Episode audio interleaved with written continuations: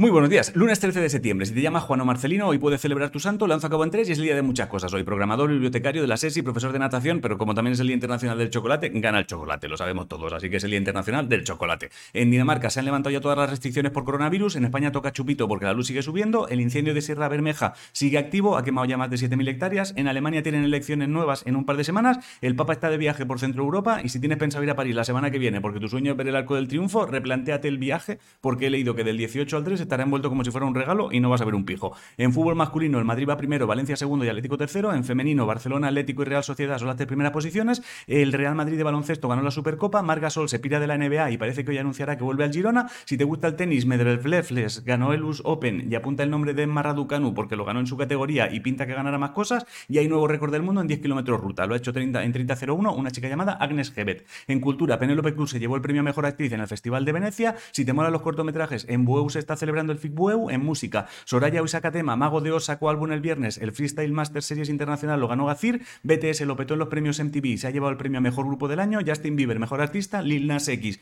Mejor Videoclip. Y Olivia Rodrigo, Mejor Canción y Artista Nueva. En ciencia, la ministra de Ciencia e Investigación ha dicho que en 2022 se destinarán 4 millones y medio de euros para proyectos de divulgación y comunicación científica. Y en Cosas de Cuevas, unos investigadores de Cantabria están rechequeando más en profundidad la cueva de Chufín, que es patrimonio de la humanidad desde 2008. Lo que no entiendo es que llamándose Chufín no hayas montado todavía tu marca de horchata, porque si Chufín no es buen nombre para una horchata, yo ya no sé. En videojuegos, el viernes salió uno que se llama Tales of Arise, que lo está petando y ya tiene disponible el NBA 2K22. En eSports, hoy es día triste porque no queda ni un solo equipo de Españita en la EU Masters, cayeron todos. Y si te gusta el League of Empires, hoy empieza el torneo Red Bull, Bololo, Bololo bueno, pues eso.